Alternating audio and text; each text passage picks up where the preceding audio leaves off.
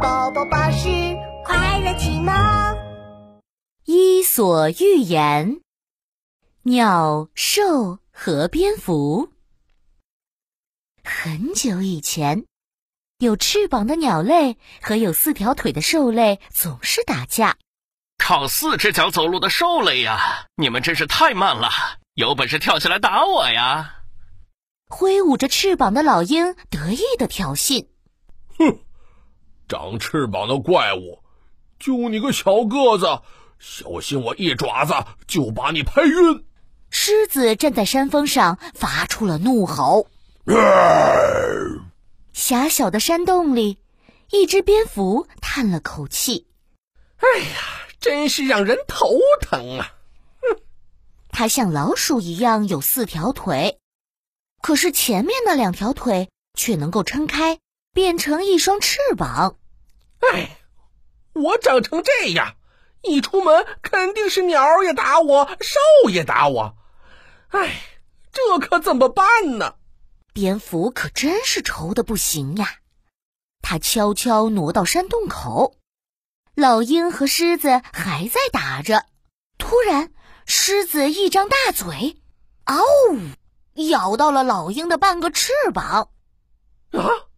老鹰不行了，输了，输了，鸟类输了。蝙蝠在心里暗叹。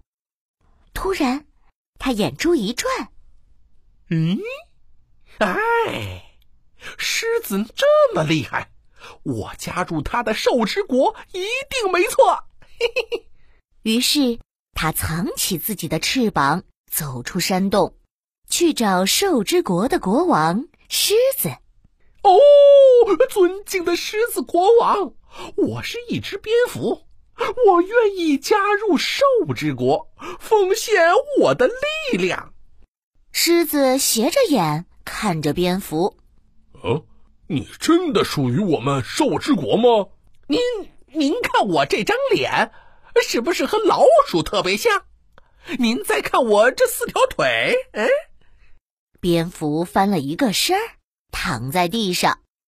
只不过他可不敢把前肢全都露出来，而是使劲儿的缩在胳肢窝里，只露出两个前爪。狮子国王，现在您相信我了吧？啊？嗯，那行，从此以后，你就是我们兽之国的臣民了。要是鸟类想欺负你，我一定会把他们打得落花流水。呃，呜，蝙蝠松了口气，他得意洋洋的走回了山洞。哈哈哈哈哈！有了狮子大王做靠山，以后兽类不会欺负我。鸟类欺负我的时候，我就让狮子大王来保护我。哎呀呀呀呀呀！太好了！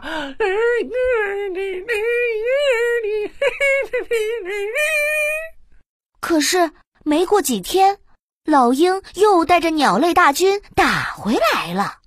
这一次，老鹰一个飞扑就啄到狮子的鼻子，狮子应声倒地。哎呀，狮子摔倒了，输了，输了，兽类输了呀！蝙蝠焦急地搓着前肢，糟糕了，站错队了，我应该去鸟之国才对。于是，蝙蝠张开了自己的翅膀，飞到了鸟之国的城堡里。啊啊！各位勇敢的鸟儿们，你们能将那些粗暴的兽类打败，真是太厉害了！你们看啊！我有翅膀又能飞，所以我是鸟儿的伙伴，请大家多多指教。鸟之国的国王老鹰嗖的一声飞过来，他仔细的看了看蝙蝠的翅膀，说：“嗯，很好，我们鸟之国非常需要新伙伴的加入。”嘿嘿，我真是太聪明了。就这样，鸟类和兽类打来打去。蝙蝠的国籍也跟着变来变去，直到有一天，狮子和老鹰都打累了。哎，我们兽之国赢了一百次，你们鸟之国也赢了一百次。哎，实在分不出胜负啊。嗯，对呀，不如我们从此和平相处吧。大家都很厉害。呃，没错，没错。狮子和老鹰笑呵呵的坐在一起。既然我们决定和平相处了，不如我们就开一个联欢派对吧，大家一起庆祝一下。是啊，让我们列一个名单，请所有的鸟类和兽类一起参加吧。